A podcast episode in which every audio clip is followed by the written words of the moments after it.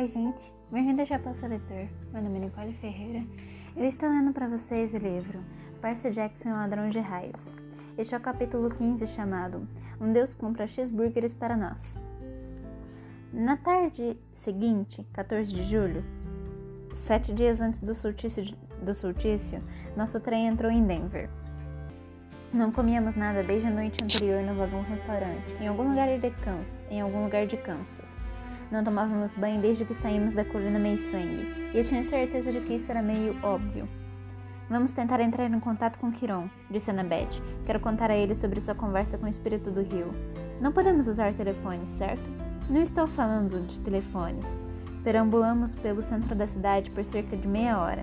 Embora eu não soubesse muito bem que Annabeth estava procurando, o ar estava seco e quente, o que era estranho depois da umidade do St. Louis. Aonde quer que fôssemos, as montanhas rochosas pareciam se molhar, como um tsunami prestes a quebrar sobre a cidade. Finalmente encontramos uma, um lava-jato vazio. Fomos para o boxe mais afastado da rua, atentos a carros de polícia. Éramos três adolescentes sem automóvel, um, em um lava-jato. Qualquer policial que se prezasse deduziria que estávamos tramando, que não estávamos tramando nada de bom. O que exatamente estamos fazendo? Perguntei, quando Grover pegou a mangueira de um compressor. São 75 centavos, resmungou. Só me restaram duas moedas de 25. Annabeth, não olhe para mim, disse ela. O vagão restaurante me deixou lisa. Pisquei o meu último restinho de trocados e passei uma moeda de 25 centavos para Grover, o que me deixou com duas D5 e um dracma de medusa. Um dracma da medusa. Excelente, disse Grover. Poderíamos fazer isso com qualquer spray, é claro, mas a conexão não fica boa, e meus braços cansam de tanto bombear. Do que está falando? Ele depositou as moedas e ajustou o botão para o esguincho fino. MI. Mensagem instantânea? Mensagem de arco-íris, corrigiu Annabeth. A deusa do arco-íris transmite mensagens aos deuses. Se a gente souber como pedir, e ela não estiver atarefada demais, fará o mesmo para, o mesmo, para os meios-sangues. Você convoca a deusa com um compressor?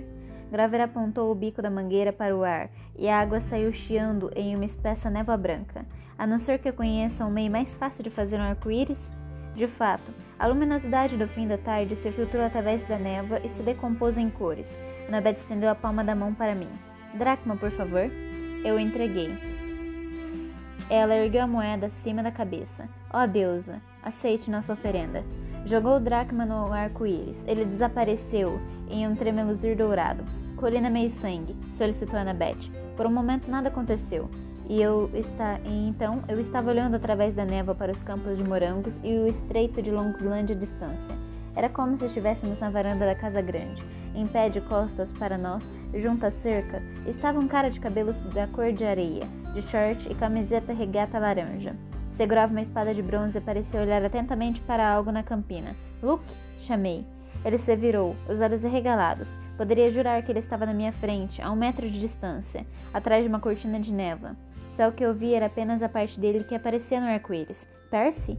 Seu rosto marcado de, pela cicatriz se abriu em um sorriso. E Annabeth também? Graças aos deuses, vocês estão bem? Estamos. Ah, ótimos, gaguejou Annabeth. Ela tentava desesperadamente alisar a camiseta suja e tirar os cabelos soltos da frente do rosto. Nós pensamos, Kiron, quer dizer.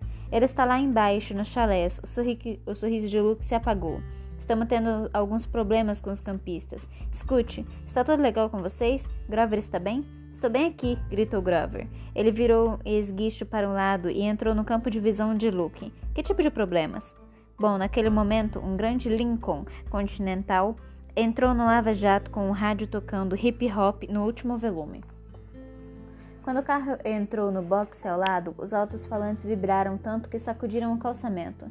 Kiron teve de. Que barulho é esse? gritou Luke. Deixe que eu cuido disso, gritou Annabeth de volta, parecendo muito aliviada por ter uma desculpa para sair de vista. Graver, venha. O quê? disse Graver, mas. Dê a mangueira a Percy e venha, ordenou ela. Grover resmungou qualquer coisa sobre as meninas serem mais difíceis de entender do que o oráculo de Delfos. Depois que me entregou, depois me entregou a, man a mangueira e seguiu Annabeth. Eu reajustei o esguicho para manter o arco-íris e ainda ver Luke. Kiron teve de separar uma briga, gritou Luke, mas alto que a música. A situação anda um bocado tensa aqui, Percy. A questão em paz entre Zeus e Poseidon vazou. Ainda não sabemos direito como. Provavelmente foi o mesmo sujeito nojento que convocou o cão infernal. Agora os campistas estão começando a tomar cuidado. As coisas estão ficando como na Guerra de Troia, tudo de novo. Afrodite, Ares e Apolo estão de certo modo apoiando Poseidon. Atena está apoiando Zeus. Estremeci só de pensar que o chalé de Clarice pudesse estar do lado do meu pai para alguma coisa. No boxe ao lado, ouvi Annabeth e algum cara discutindo, então o volume da música abaixou drasticamente. Então, qual é a situação? perguntou Luke para mim. Kiron vai lamentar muito não ter podido falar com você. Contei-lhe praticamente tudo, inclusive meus sonhos. Era tão boa a sensação de vê-lo, de sentir que eu estava de volta ao acampamento, mesmo que fosse por alguns minutos, que não percebi por quanto tempo havia falado até que o alarme do compressor disparou. Percebi que só tinha mais um minuto antes que a água desligasse.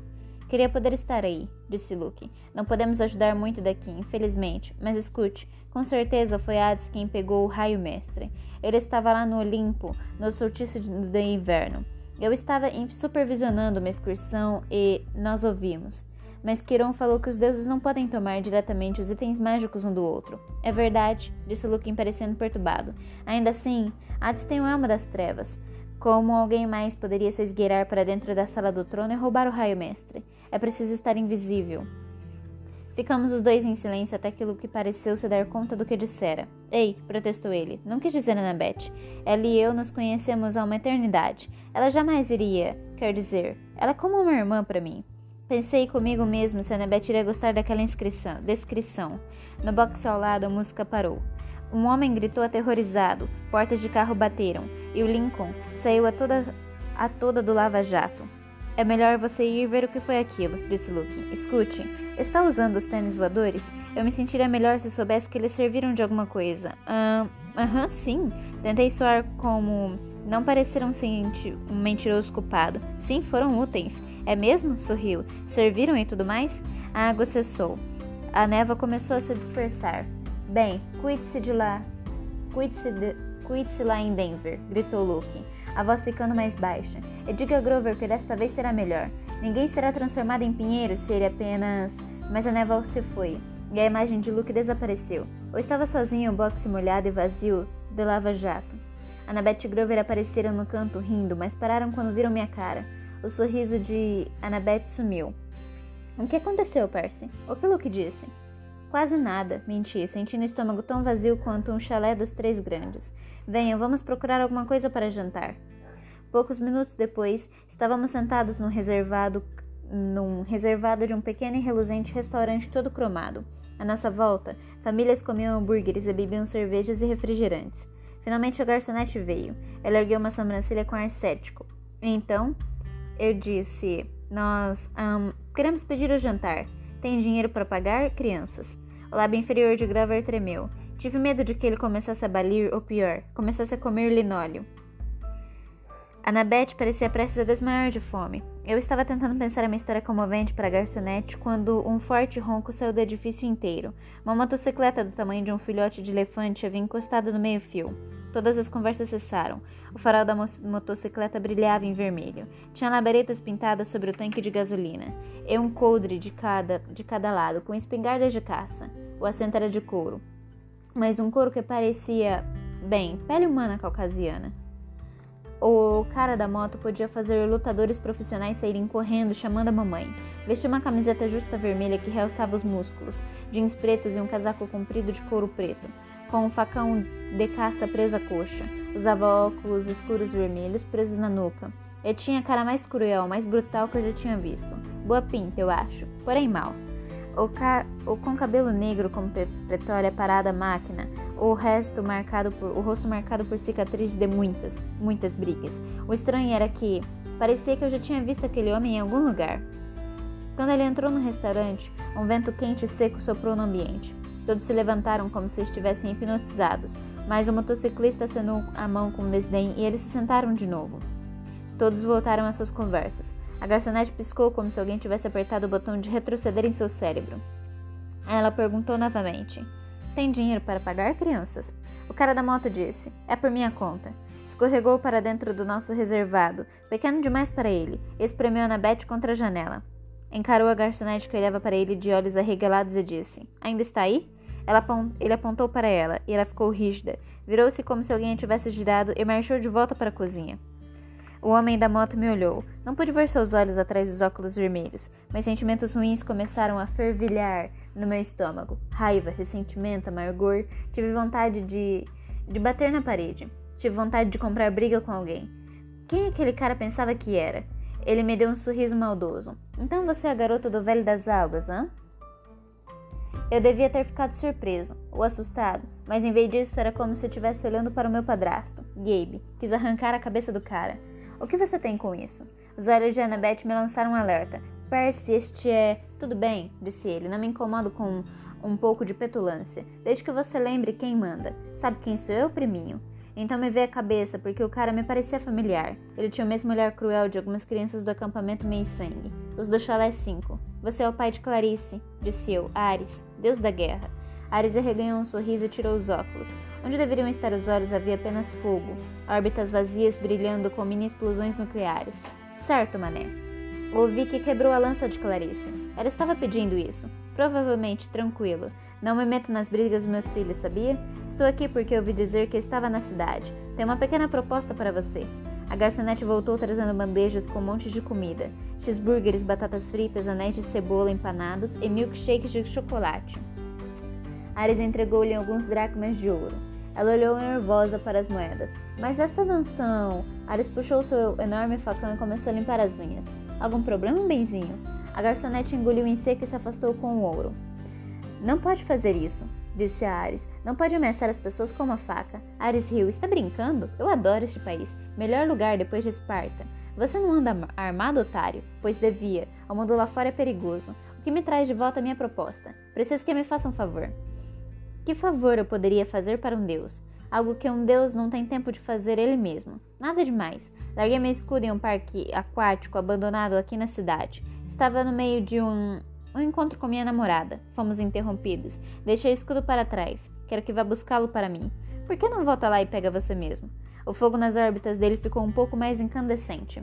Por que não transformam você em uma marmota e eu atropelo com minha Riley? Porque não estou com vontade. Um Deus está dando a você a oportunidade de se pôr à prova, Percy Jackson. Você vai mostrar que é um covarde? Ele se inclinou para a frente. Ou quem sabe você só luta quando há um rio para mergulhar dentro, para que seu papai possa protegê-lo? Queria dar um murro na cara dele, na, naquele cara, mas de algum modo sabia que ele esperava por isso. O poder de Ares estava causando a minha raiva. Ele adoraria se eu atacasse. Eu não queria lhe dar esse gostinho. Não estamos interessados, falei. Já tenho uma, já tenho uma missão. Já temos uma missão. Os olhos ardentes de Ares me fizeram ver coisas que eu não queria: sangue, fumaça e corpos no campo de batalha. Eu sei de tudo sobre sua, imersão, sua missão, seu imprestável. Quando aquele item foi roubado, Zeus enviou seus melhores para procurá-lo: Apolo, Atena, Artemis e naturalmente eu. Se eu não conseguir farejar uma arma tão poderosa, ele lambeu o beiço como se a própria ideia do raio mestre o tivesse deixado com fome. Bem, se eu não conseguir encontrá-lo, você não tem nenhuma chance. Entretanto, estou tentando lhe dar o benefício da, da dúvida. Seu pai e eu nos conhecemos há muito tempo. Afinal, foi eu quem lhe construiu e lhe contou muitas suspeitas sobre o velho bafo de cadáver. Você disse a ele que Hades roubou o raio? Claro, acirrar os ânimos para uma guerra. O truque mais antigo de todos. Eu o reconheci imediatamente. De certo modo, você tem de agradecer a mim por sua missãozinha. Obrigado, resmunguei. Eu sei, sou um cara generoso. Faça o meu servicinho e eu ajudo em sua viagem. Vou arranjar uma carona para o oeste para você e seus amigos.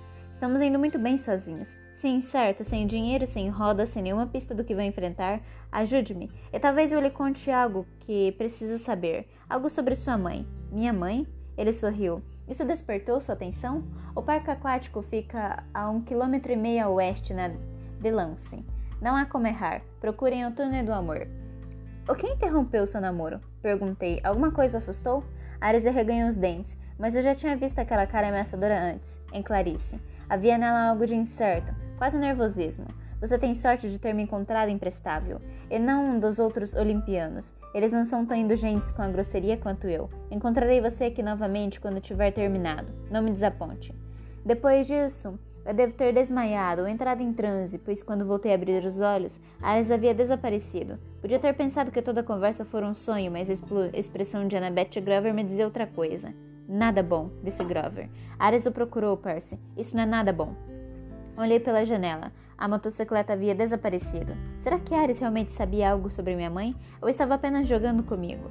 Agora que ele se fora, toda minha raiva passará. Percebi que Ares devia adorar bagunçar as emoções das pessoas.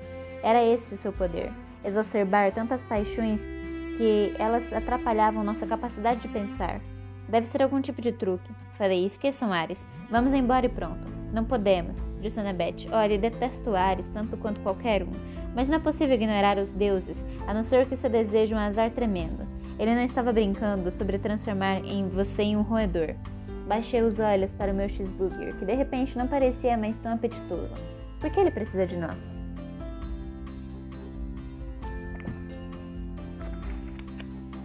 Talvez seja um problema que requer inteligência, disse Annabeth. Ares tem força, é tudo que tem. Mesmo a força às vezes tem de se curvar à sabedoria. Mas esse parque aquático, ele agiu quase como se estivesse apavorado. O que faria um deus da guerra fugir desse jeito? Annabeth e Grover se entreolharam nervosamente. Annabeth disse: Acho que teremos de descobrir.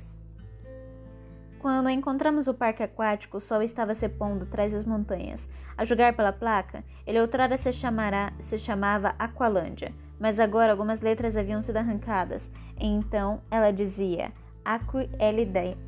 Aqui LDA. O portão principal estava fechado com, com cadeado e tinha no alto arame farpado.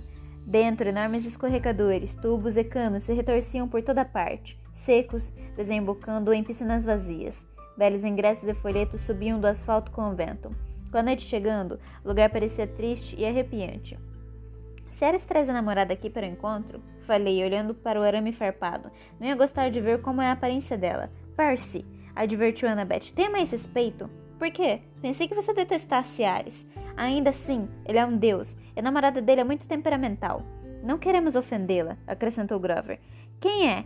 Equidna? Não, Afrodite, disse Grover, um pouco sonhador, a deusa do amor. Pensei que ela fosse casada com alguém, disse eu, Hefesto. E daí? perguntou ele. Ah, de repente senti que era preciso mudar de assunto. Então, como fazemos para entrar? Maia. Stannis e Grover criaram asas. Ele voou por cima da cerca e deu um mortal involuntário no ar. Depois pousou cambaleando no lado oposto. Sacudiu o pó dos seus jeans como se tivesse planejado tudo aquilo. Vocês vêm? Annabeth e eu tivemos de escalar a moda antiga, empurrando o arame farpado um para o outro, enquanto nos arrastávamos por cima do topo. As sombras se alongaram enquanto caminhávamos pelo parque, conferindo as atrações. Havia a Ilha dos Pequeninos, ou por, ou por cima da cabeça, e o cara, cadê meu calção? Nenhum monstro chegou para nos pegar, nada fazia menor barulho. Encontramos uma loja de lembrancinhas que fora deixada aberta. Ainda havia mercadorias enfileiradas nas prateleiras: globos de neve, lápis, cartões postais e prateleiras de roupas, ah, disse Annabeth. Roupas limpas. É, completei. Mas você não pode simplesmente. Observe. Ela agarrou uma fileira inteira dos artigos às prateleiras e desapareceu dentro do provador. Poucos minutos depois saiu vestindo um short estampado de flores da Aqualândia e uma grande camiseta vermelha da Aqualândia, sapatilhas de surf temáticas da Aqualândia. Pendurada no ombro, uma mochila da Aqualândia, obviamente recheada de outras coisinhas. Ora, que se dane, Graver encolheu os ombros. Logo nós três parecemos únicos anúncios ambulantes do parque temático fantasma. Continuamos procurando pelo túnel do amor. Eu tinha a sensação de que o parque inteiro estava prendendo a respiração. Então, Ares e Afrodite, falei, só para afastar os pensamentos da escuridão que aumentava. Estão tendo um caso? É uma fofoca velha, Percy, disse Annabeth, uma fofoca de três mil anos. E o marido de Afrodite? Bem, você sabe, disse ela, Hefesto, ferreiro. Ele ficou aleijado quando bebê, atirado de cima do Monte Olimpo por, de, por Zeus. Então não é exatamente lindo, habilidoso com as mãos e tudo, mas Afrodite não curte inteligência e talento, entende? Ela gosta de motoqueiros. Ou isso. Hefesto sabe? Ah, com certeza, disse Annabeth. Uma vez ele os pegou juntos. Quis dizer, pegou mesmo, em uma rede de ouro, e chamou todos os deuses para ver e rir da cara deles. Hefesto está sempre tentando constrangê-los. É por isso que eles se encontram em lugares escondidos como. Ela se interrompeu olhando em frente. Como aquilo. Diante de nós havia uma piscina vazia que teria sido sensacional para andar de skate. Tinha pelo menos 50 metros de largura e forma de bacia. Em volta da beira, Uma dúzia de estátuas de Cupido montavam guarda de asas abertas e arcos prontos para disparar. Do outro lado, abria-se um túnel provavelmente para onde a água escoava quando a piscina estava cheia. A placa acima dele dizia: Emocionante passeio de amor. Este não é o túnel do amor dos seus pais. Graver se arrastou até a borda. Gente, olhe! Abandonado no fundo da piscina havia um barco de dois lugares, rosa e branco, com coraçõezinhos pintados por toda parte. No assento da esquerda, brilhando na luz pálida, estava o escudo de Ares, um círculo polido de bronze. Fácil demais, disse eu. Então é só descer até lá e pegá-lo? Annabeth correu os dedos pela base da estátua de Cupido mais próxima. Há uma letra grega entalhada aqui, disse ela. Eta, imagino. Grover. Falei, sente cheiro de algum monstro? Ele farejou o vento. Nada. Nada do tipo, no arco você não sentiu cheiro de equidna ou realmente nada. Graver pareceu ofendido. Disse a você que aquilo foi no subterrâneo. Certo, desculpe. Respirei fundo. Vou descer até lá. Vou com você. Graver não pareceu muito entusiasmado, mas tive a impressão de que ele estava tentando compensar pelo que acontecerá em Este Luiz. Não, disse ele. Quero que fique no alto com os tênis voadores. Você é o nosso as da aviação, está lembrado? Vou contar com você para dar apoio caso alguma coisa dê errado. Graver estufou um pouco o peito. Claro, mas o que poderia dar errado? Não sei, só uma sensação.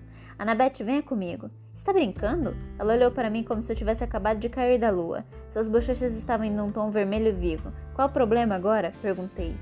Eu ir com você para um um emocionante passeio de amor? Que coisa mais embaraçosa! E se alguém me vir? Quem é que vai ver? Mas agora minha cara também estava queimando. Só mesmo uma menina para complicar as coisas. Ótimo, disse ela. Vou fazer isso sozinho. Mas quando comecei a descer pela lateral da piscina, ela me seguiu, resmungando sobre como os meninos sempre complicam as coisas. Chegamos ao barco.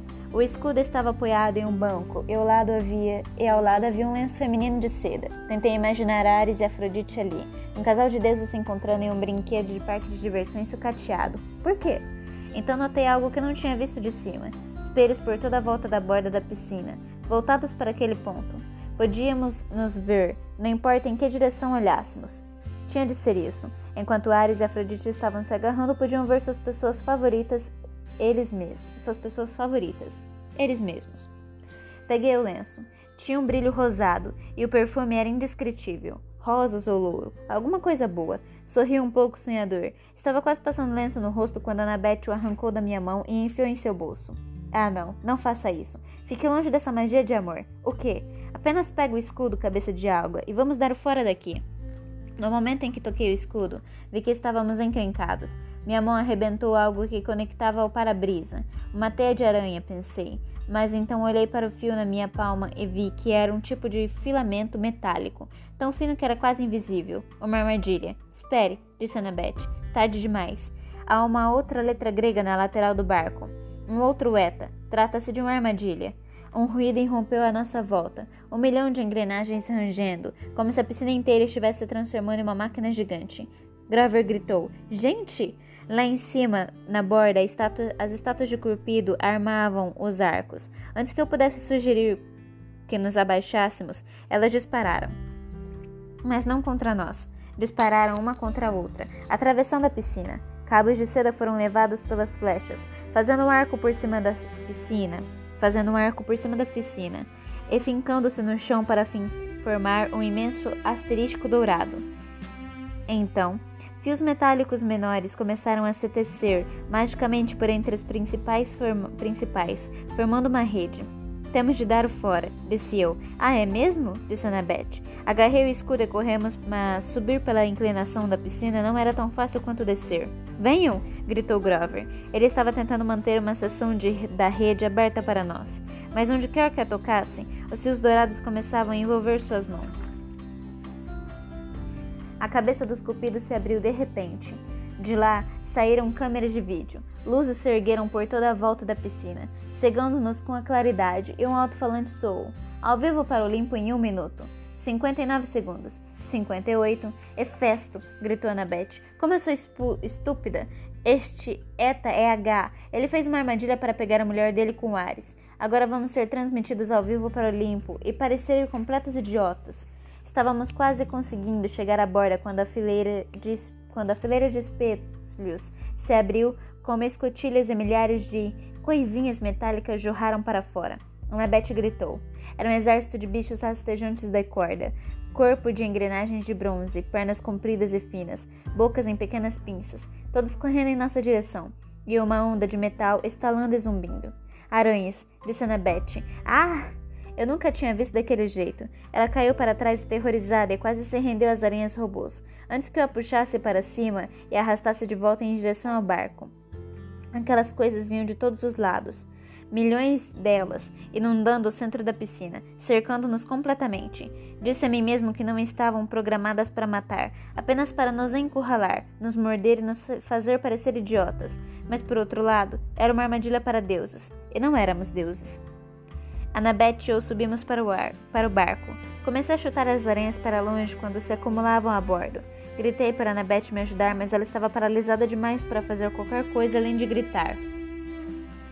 30, 29, anunciou o alto-falante. As aranhas começaram a cuspir fios de metal, tentando nos amarrar. De início, os fios eram fáceis de romper, mas havia muitos deles. As aranhas simplesmente continuavam a chegar.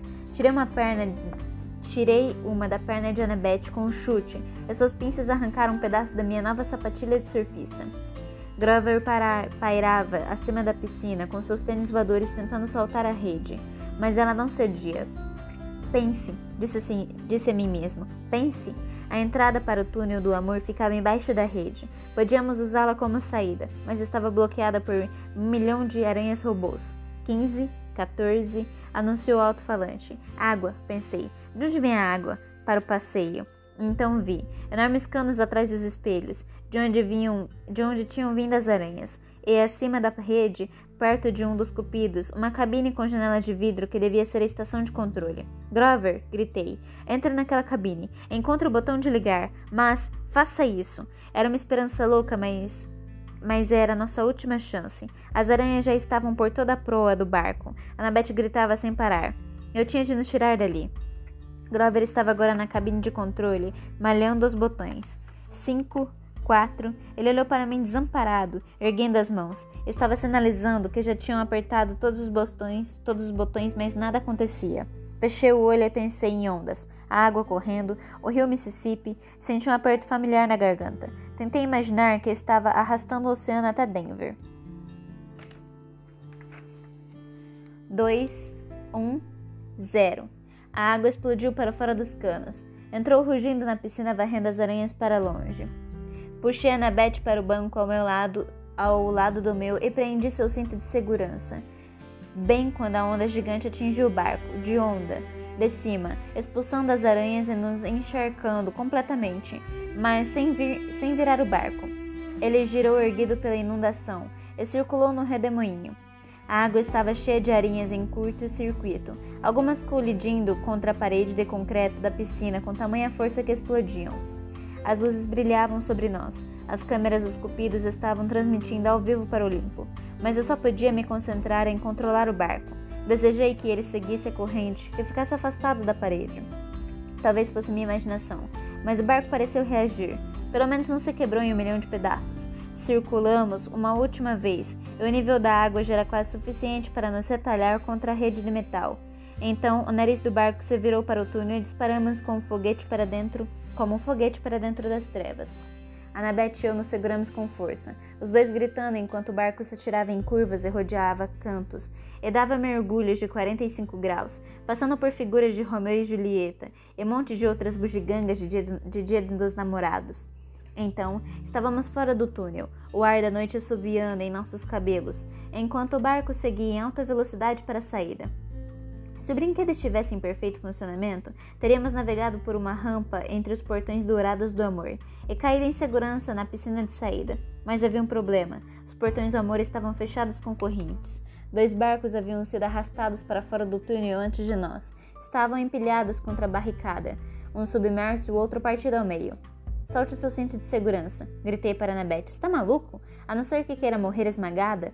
Prendi o escudo de Ares no braço. Vamos ter de pular. Minha ideia era simples e insana. Quando o barco colidisse, íamos usar a força do impacto como um trampolim para pular por cima do portão. Ouvi falar de pessoas que sobreviveram a desastres de automóvel desse jeito, lançadas a 10 ou 20 metros de distância do acidente. Com sorte, cairíamos na piscina. Annabeth pareceu entender. Ela apertou minha mão quando os portões se aproximaram. Quando eu der o sinal, falei. Não, quando eu der o sinal, corrigiu ela. O quê?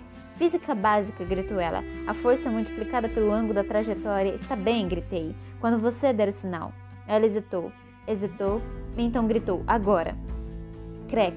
Annabeth estava certa. Se tivéssemos pulado quando eu achava que, devia, que devíamos, teríamos, teríamos nos arrebentado contra os portões. Ela conseguiu o máximo de impulso. Por azar, foi um pouco maior do que precisávamos. Nosso barco foi atirado na pilha e fomos lançados para o ar, por cima do portão, por cima da piscina e na direção do asfalto duro. Alguma coisa me segurou para trás. Annabeth gritou: Ai! Grover! Em pleno ar, ele tinha me agarrado pela camisa e agarrado Annabeth pelo braço e tentava impedir que nos arrebentássemos no chão. Mas Annabeth e eu ainda estávamos e eu ainda estávamos com toda a energia do impulso. Vocês são pesados demais, disse Grover. Estamos caindo. Descemos em espiral, com Grover fazendo o que podia para reduzir a velocidade da queda. Batemos contra um painel de fotografia. A cabeça de Grover entrou bem no buraco onde os turistas enfiavam a cara. Fingindo ser Nunu, a baleia camarada. Annabeth e eu desmoronamos, no chão, machucados porém vivos. O escudo de Ares ainda estava preso ao meu braço. Depois que recuperamos o fôlego, Annabeth e eu tiramos Grover do painel e agradecemos a ele por salvar nossa vida. Olhei para o emocionante passeio do amor atrás de nós. A água estava baixando. Nosso barco em pedaços, esmagado contra os portões. A 100 metros na piscina de entrada do túnel, os cupidos ainda filmavam. As estátuas tinham se virado de modo que as câmeras estavam apontadas para nós, os holofotes em nossos rostos. Acabou o show! gritei. Obrigado e boa noite. Os cupidos voltaram às posições originais. As luzes se apagaram. O parque ficou novamente em silêncio e no escuro, a não ser pelo brilho fraco da água na piscina, da saída do emocionante passeio de amor. Imaginei se o Olimpo estaria em um intervalo comercial e se nossos índices de audiência haviam sido bons. Eu detestava ser provocado, detestava ser enganado e tinha vasta experiência de lidar com valentões que gostavam de fazer isso comigo. Levantei a escudo em meu braço e me virei para os meus amigos. Precisamos ter uma conversinha com Ares. E este foi o capítulo 15. Eu espero que vocês tenham gostado. A gente se vê no capítulo 16 chamado A Ida de uma Zebra para Las Vegas. Até breve!